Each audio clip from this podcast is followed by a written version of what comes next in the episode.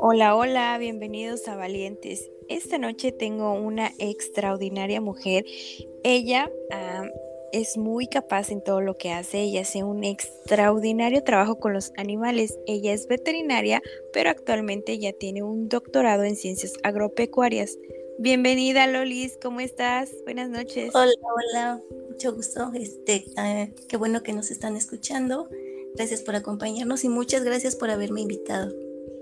Para mí es un placer tener a mujeres como, como tú aquí en este espacio diseñado para mujeres extraordinarias. Y bueno, vamos a comenzar. Cuéntanos un poquito de ti. Bueno, este, yo ahorita tengo 37 años. Eh, como les comentaba Sor, soy médico veterinario de formación. Antes de, de estudiar veterinaria estudié una carrera técnica en puericultura. Eh, sé que no tiene mucho que ver como que, como que de niños animales, pero bueno, mis posibilidades de estudiar en ese tiempo eran como muy, muy escasas. Tengo tres hermanos mayores que eran varones y pues las oportunidades estaban más enfocadas hacia ellos. Entonces, pues mis posibilidades eran, eran pocas, ¿no? Y yo pues siempre quise hacer como algo más. Y en ese momento, en tercer año de secundaria, como que dije, pues, ¿qué me gusta hacer? Bueno, me gusta trabajar con niños y busqué tener esa carrera técnica, la disfruté mucho, sin embargo siempre buscaba como algo más, ¿no? Siempre tuve esta visión de, trabajar con, con animales, como de saber qué tienen, por qué tienen eso, qué los hace ser como son. Entonces, pues dije, quiero estudiar biología o veterinaria y pues me decidí por veterinaria finalmente. Ya estando en la carrera, empecé a conocer más cosas, eh, se amplió mi visión, vi que había cosas mucho más allá. Empecé a hacer investigación eh, como parte de la formación de, mi universidad, que es la, la UAM, este, orgullosamente. ¡Ay, qué padre! Sí, sí, sí. Y pues me empecé a meter con, con bacterias, con bacterias benéficas principalmente y me gustó, me gustó mucho el tema. Empecé a, colaborar con grupos de trabajo que trabajaban en este tema y pues decidí hacerme una maestría. E hice mi maestría en, neurotología y en, durante ese trabajo estuve trabajando con monos aulladores, tratando de buscar bacterias eh, benéficas para que se les pudieran dar a los monitos en cautiverio, porque esta especie es como muy carismática son muy nobles, no son agresivos a pesar de que pueden ser muy imponentes. Y este, pero mucho a que en ocasiones los quieran tener como mascotas, pero pues son muy difíciles y acaban siendo abandonados, ¿no? Entonces son recuperados por zoológicos o sitios de rehabilitación para fauna, pero pues ahí se tienen muchos problemas con la alimentación porque tienen dietas muy estrictas y pues se morían fácilmente. Entonces yo pensé como en buscar una bacteria como los famosos probióticos, como los que nosotros consumimos, que los ayudara como a, sobrellevar estos problemas en cautiverio. Y bueno, ahí empecé como a, meterme más en este tipo de, trabajos. Después fue que entré al doctorado, seguí trabajando igual con los monos en este sentido, pero ya ampliando un poquito a, a un contexto más general como a todo el microbioma de los monos. Entonces, pues ahí estuve dedicándole cuatro, casi cinco años de, trabajo. Y, y, bueno, pues terminé el doctorado y actualmente estoy haciendo una estancia postdoctoral en un instituto de investigación. Y estoy trabajando con abejas nativas en el mismo sentido, tratando de buscar unas bacterias que sean benéficas para ayudarlas a, a combatir enfermedades y que las ayude también a mejorar la producción de miel. Y todo esto pues tratando de que sea de la forma más natural posible. Y pues ese es, ese es como que mi, mi trabajo. No, extraordinario. Es fascinante. Sobre todo me encanta que trabajes con los animales porque pues a veces este tipo de profesiones se están perdiendo, ¿no? Estamos como olvidando esta parte esencial del planeta que son los animales y pues actualmente vemos mucha violencia en ellos, mucho maltrato animal y no nos damos cuenta pues que estamos en un planeta donde todos convivimos con todos y entonces los animales forman gran parte importante de nuestra biodiversidad.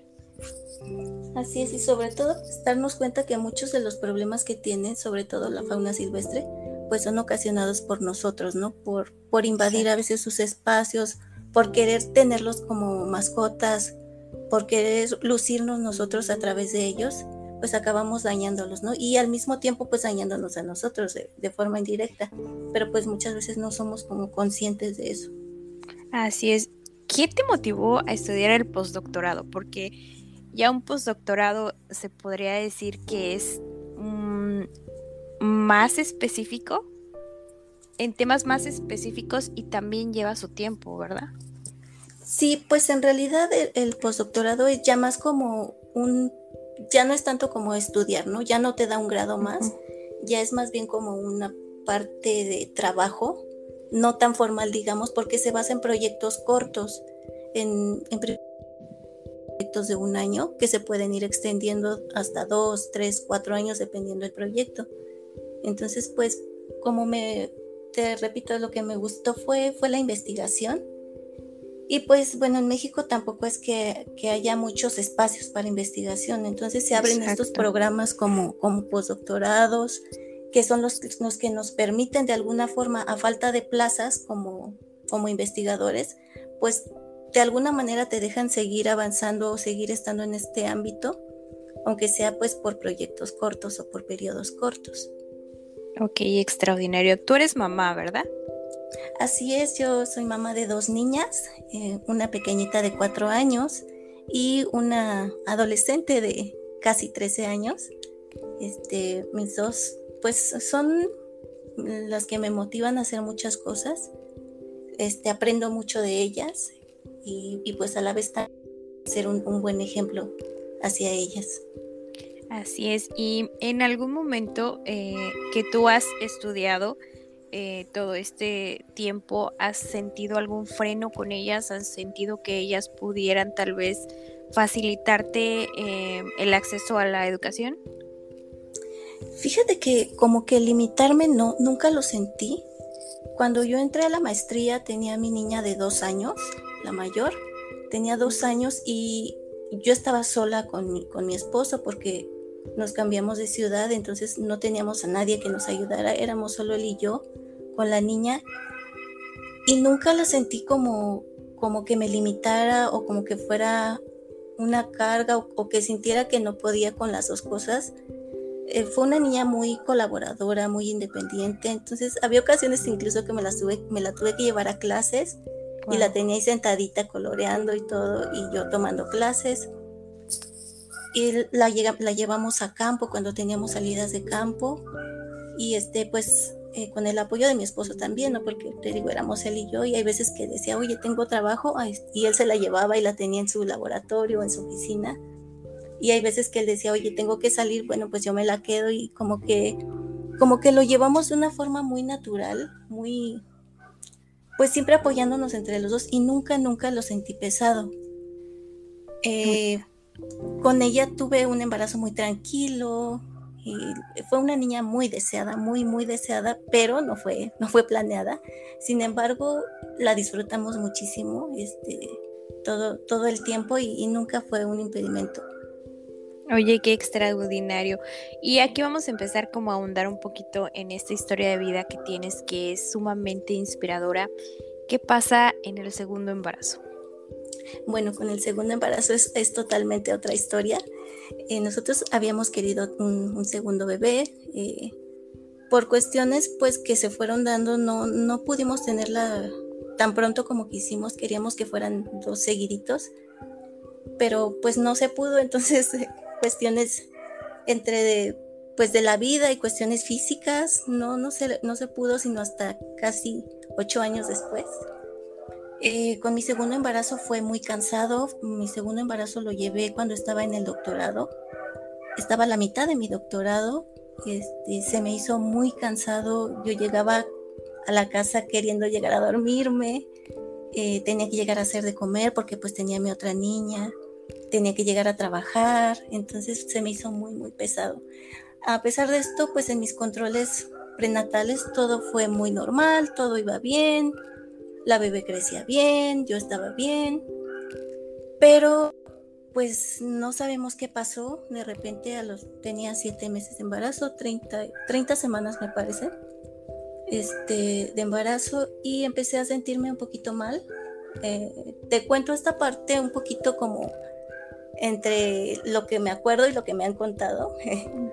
Eh, estaba en un congreso, di una presentación, una ponencia y al siguiente día pues ya no me levanté de la cama porque me sentía mal. Ingreso al hospital con amenaza de parto pretérmino, o sea, eh, parto prematuro. Y estuve, no, no sé exactamente cuántas semanas ahí medicada, internada para evitar que, que naciera la bebé porque pues era todavía muy pequeñita. Me medicaron para madurar sus pulmones y que no tuviera problemas. Y pero pues no, no aguanta mucho más. No sé, te digo exactamente cuántos días o semanas. Fueron semanas, pero. Este. El chiste es que entro en labor de parto. Me programan para una cesárea porque la bebé era, era pequeñita. Y este. Y pues me hacen cesárea. Nace la bebé. Nace bien relativamente, pero con algunos problemitas que hacen que la lleven a incubadora según entiendo, eh, ella se va a incubadora y a mí me dan de alta. Y yo llego a, mi casa y durante la noche tengo un episodio de, pues al parecer me sube la presión muy de repente, cosa que a mí nunca me había pasado en la vida. Y pues tengo convulsiones, y tengo un paro eh, cardiorrespiratorio, supongo, mi esposo se da cuenta, o sea, cansado como estaba, porque él llevaba las dos semanas yendo al hospital conmigo, yendo al hospital con la, con la bebé, llevando a mi otra niña a la escuela y en su trabajo aparte. Entonces él, él es el que se da cuenta, él reacciona, él me da este, asistencia, me, me, me hace pues reanimación a lo que él puede, a lo que le he contado, porque él jamás en su vida tomó un curso de, de primeros auxilios. Yo sí lo tomé y yo le contaba más o menos cómo era. Pero pues me saca, ¿no? Me saca, me lleva al hospital y este, pues ahí me internan, ahí yo reacciono, no sé cuánto tiempo después. Despierto, no, no entiendo por qué estoy en el hospital. Entonces ya me dicen, ah, tranquila, vas a estar bien, no te preocupes, tu bebé está bien. Y yo así de que, ah, me dicen tu bebé y pues yo pensé en mi hija mayor ¿Y este, no te acordabas de tu otra bebé? No tenía ni idea de que había tenido un bebé. Entonces me, dicen, ah, está en la incubadora, pero está bien. Y yo así como que, ¿cómo que está en la incubadora? Y tiene siete años, ¿no? Este, y, y me dicen, ¿no te acuerdas que tuviste un bebé? Y yo, no, y fue así como que un shock, ¿no? Así como que, ¿qué, ¿de qué me están hablando? Y de repente, pues empiezo a ser consciente de que tengo un dolor, eh, pues, de la herida de la cesárea empiezo a tocarme y así como que a tratar de, recordar, pero pues en ese momento fue así un super shock, ¿no? De, que qué me están hablando. Porque mi esposo me, me, pregunta, ¿sabes eh, cómo te llamas? ¿Qué haces? O sea, como que yo recordaba todo, no estaba consciente. No, sí estoy en el doctorado. Me preguntó con qué trabajas, le conté de mi trabajo, pero no sabía que, que tenía un bebé. O sea, esa parte como que se borró de, de, pues, de mi mente. Eh, poco a poco fui recordando, ah, sí, sí, estaba embarazada, ah, sí, ya me acordé. O sea, como que recordé periodos del embarazo hasta, pues no sé, semanas antes de, entrar al hospital, porque no recuerdo haber estado en el Congreso. No recuerdo muchas partes, eh, personas que conocí en ese tiempo, no las recuerdo. Se bloquearon varios, varios pensamientos, pero pues sí logré recordar que estaba embarazada, o sea que dije, ah, sí, sí es cierto. Este, y pues fue difícil eh, recuperarme, estuve en terapia intensiva creo que una semana o dos semanas, no sé. Y pues durante ese tiempo fue asimilar muchas cosas, eh, el entender lo que me había pasado. De hecho, yo no quería saber qué me había pasado. Me decía mi esposo, ¿sabes qué te pasó? Yo no, no sé, ¿quieres saber? No, no quiero saber pero pues yo escuchaba, ¿no? Escuchaba como lo que decían y cómo él relataba las cosas y pues era como un shock.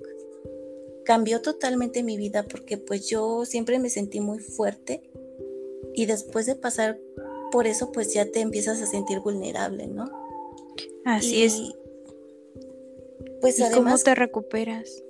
Pues fueron, tuve secuelas, eh, fueron días difíciles porque aparte de todo lo psicológico, de, adaptarme, de tratar de entender, pues tuve secuelas físicas, no, no podía caminar, eh, mis piernas estaban como muy débiles, no reaccionaban, perdí mucha masa muscular, entonces no podía sostenerme en pie y pues tener a la bebé chiquita recién nacida, o sea, llegué a conocerla cuando ella tenía 20 días de nacida. Eh, y este, pues también fue como esa sensación de, de que yo le había fallado a ella, ¿no? O sea, durante estos días, pobrecita, estuvo tomando leche de fórmula porque yo no le di, eh, yo la dejé sola, yo dejé a su papá solo con las dos, o sea, como que fue mucho remordimiento y aparte de la cuestión física, el hecho de que yo quería hacer cosas pero no, no era capaz de levantarme, eh, tenía que estar yendo al médico cada, cada semana a análisis de sangre, aparte tenía que ver al ginecólogo para que me dieran seguimiento, aparte tenía que ver neurólogo para ver lo de mis piernas y por qué no podía caminar.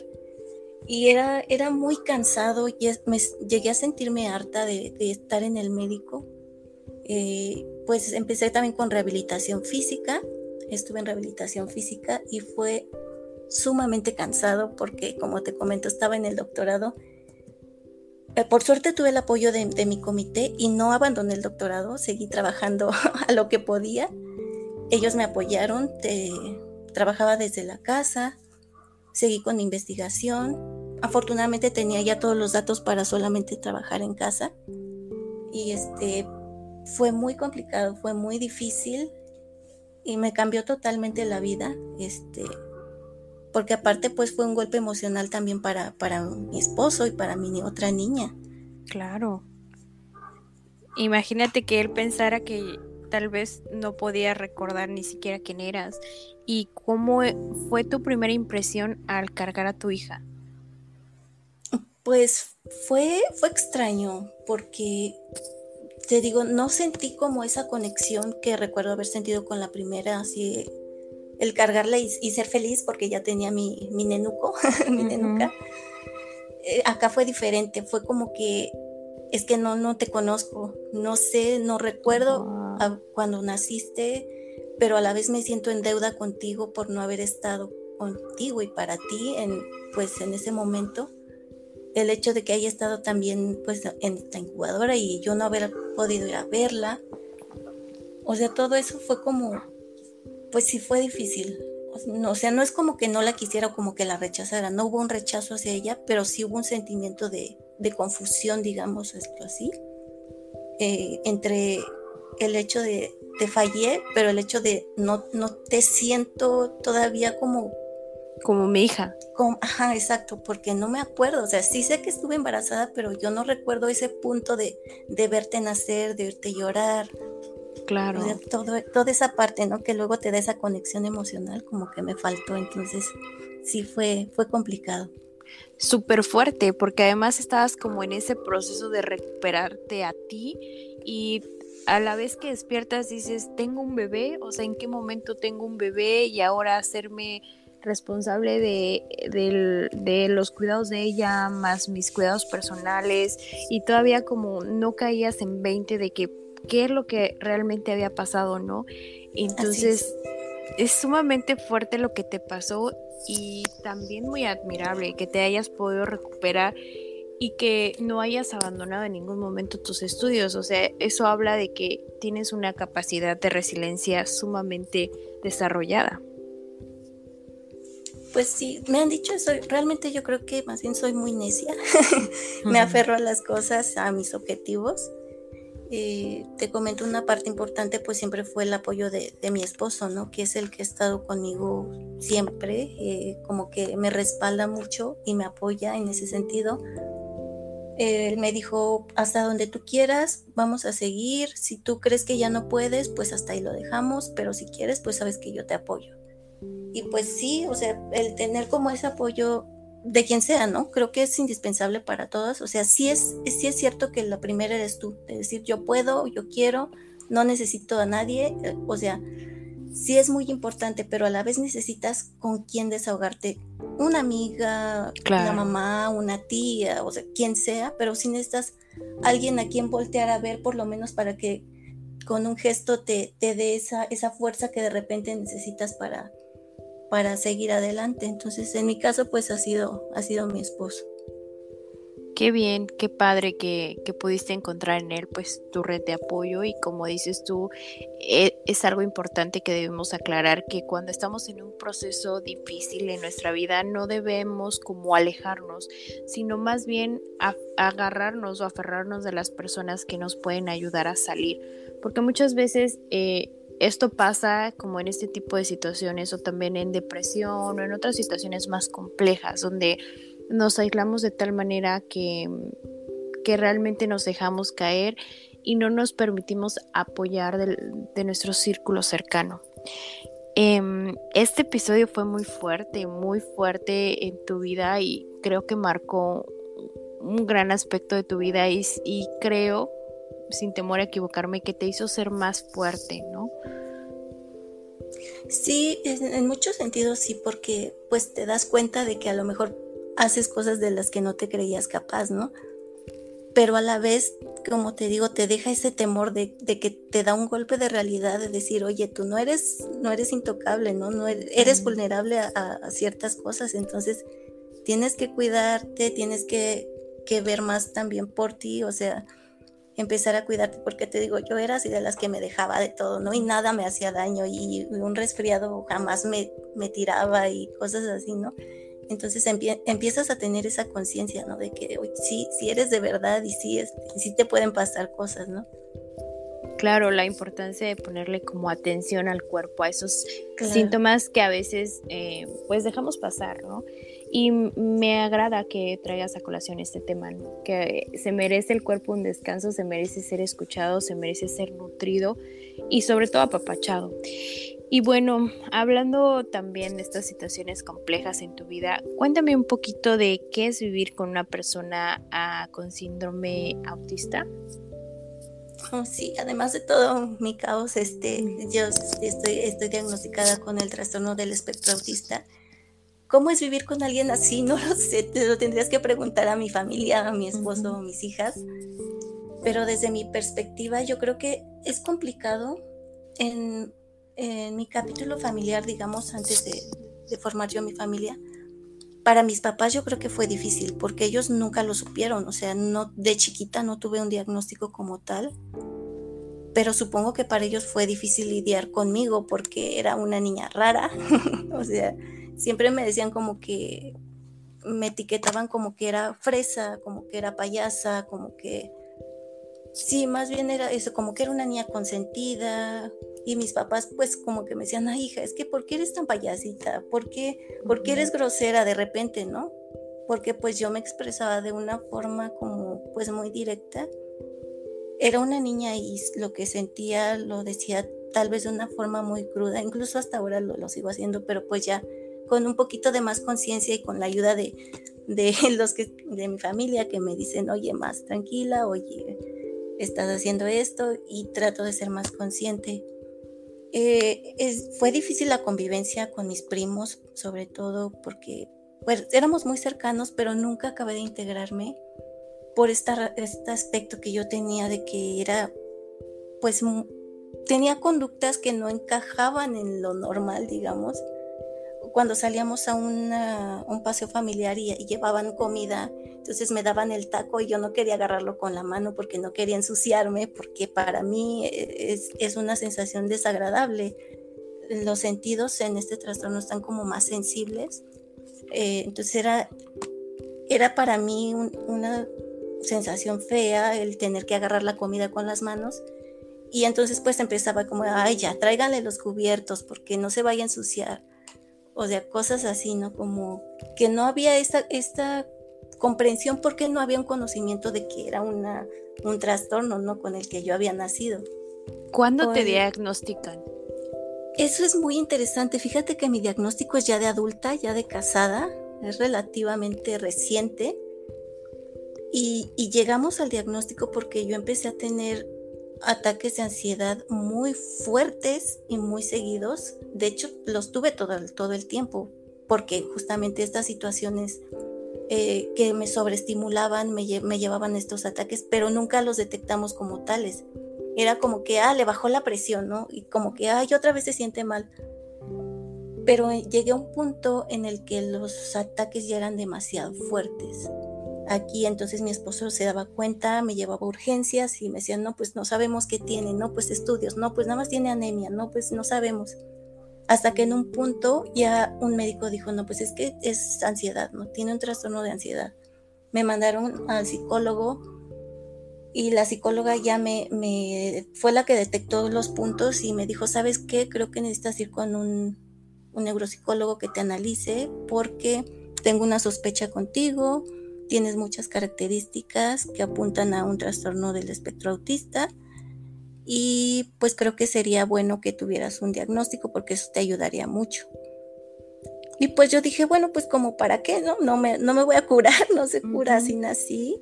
Este, pero dije, bueno, a final de cuentas, pues el saberlo también es bueno porque te ayuda a entenderte, te ayuda a decir, oye, sí, es que no es que yo sea rara en un sentido porque quiera, ¿no? Como, decía, no es que sea payasa, es que mi cerebro funciona de forma diferente. Claro. Eh, percibo las cosas de manera diferente y por eso soy así. O sea, a lo mejor las personas a mi alrededor no lo van a entender porque tampoco es que traiga la etiqueta en la frente pegada y todo el mundo lo sepa, ¿no? Pero desde mi perspectiva también trato de entender a ellos que estar cerca de mí a veces es complicado la parte que más tengo afectada es la parte social, me cuesta mucho socializar. Incluso este escribir un mensaje de WhatsApp para mí es difícil. Si yo te mando un mensaje de WhatsApp, ten por seguro que hice ya tres borradores antes. Mm. Eh, es, es, muy... Eh, me causa estrés. Eh, ahorita actualmente soy capaz de una reunión social o de trabajo puedo ir a, un, evento social y todo, puedo estar en un restaurante de forma, entre comillas, normal, pero siempre eso, cuando llego a casa, llego con un dolor de cabeza que yo le digo mi dolor social, porque llega a ser abrumador, ¿no? O sea, puedo ser funcional socialmente y a lo mejor si tú me conoces dices es que no se te nota, porque he aprendido a, a tener o a regular ciertas conductas pero me sigue causando estrés, me, es cansado incluso para mí. Llega un momento en el que digo, ya no quiero ver a nadie porque estoy cansada.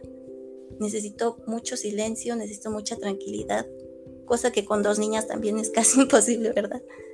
Pero este, pero pues sí he aprendido a manejarlo, como te comento, el diagnóstico me sirvió en ese sentido, aceptarme, aceptar que pues que nunca voy a poder ser como el estándar normal o como la sociedad lo, lo, tiene como normalizado. Pero, pero pues ya, ya lo acepto, ¿no? Y lo entiendo también.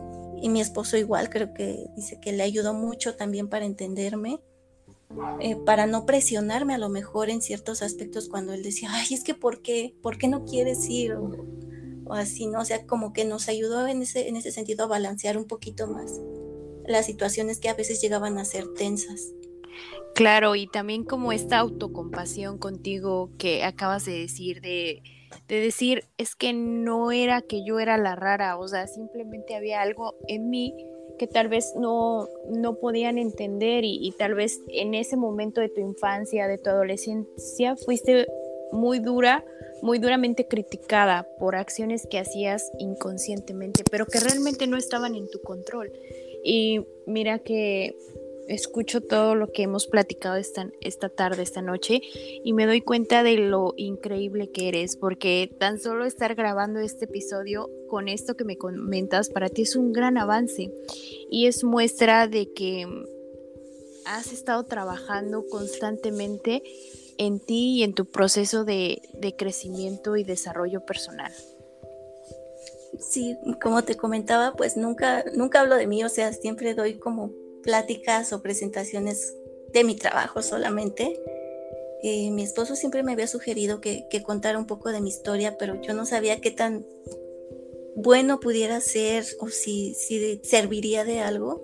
espero que, que al menos puedan eh, tener algún mensaje que les ayude, ojalá, eso sería muy bueno para mí, este, que de alguna forma lo que he vivido, mi historia, les ayude a entenderse, a aceptarse, a visualizarse de otra forma tal vez y pues a seguir luchando por lo que les gusta, que es lo que yo he hecho hasta ahora, eh, afrontar lo que viene y, seguir adelante.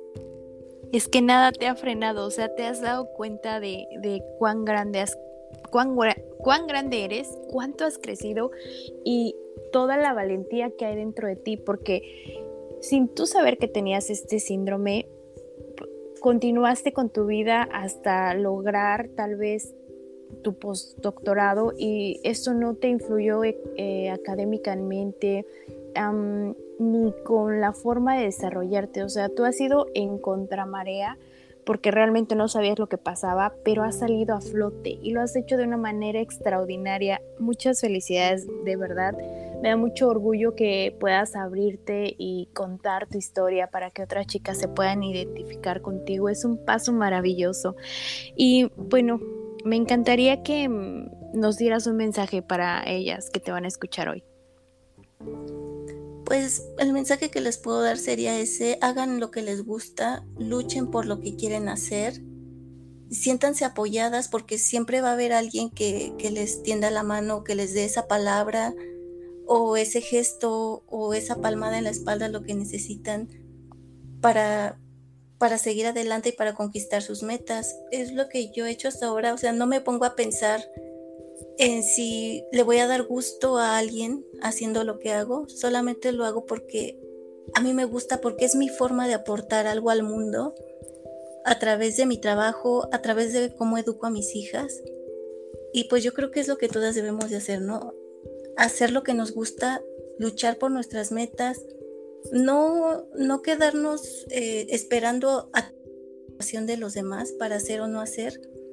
No escuchar las críticas de los demás porque hay veces que de la forma más bonita nos dicen las cosas más feas y, y eso nos frena mentalmente. Entonces, es bueno escucharlas, pero no quedarte con ellas. O sea, toma lo que tengas que tomar y lo demás déjalo y a la persona que tienes que escuchar pues es a ti, ¿no? Porque finalmente eh, se trata de que tú vivas, de que tú seas feliz, de que tú consigas y de esa manera puedas proyectarlo hacia los demás.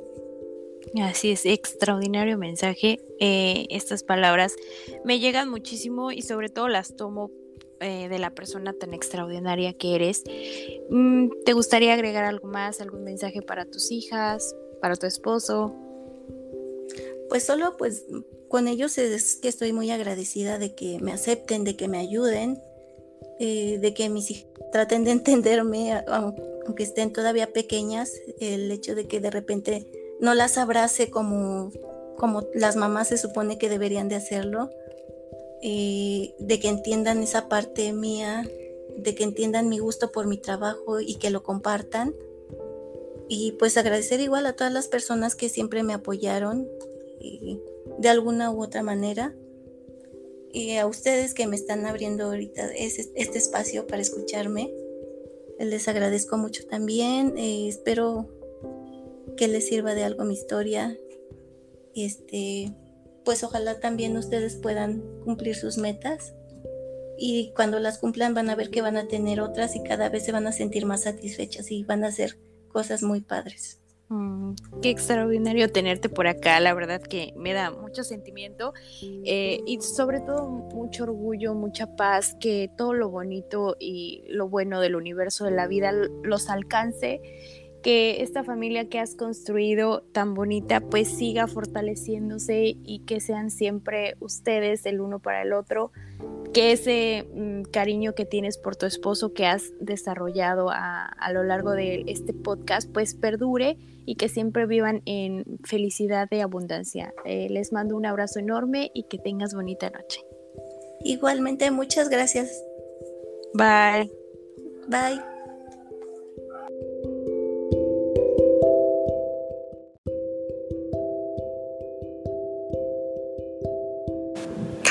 Esto fue Valientes. Gracias por escucharme. Si te gustó el episodio, compártelo con tus amigos y te veo en el próximo episodio. Gracias.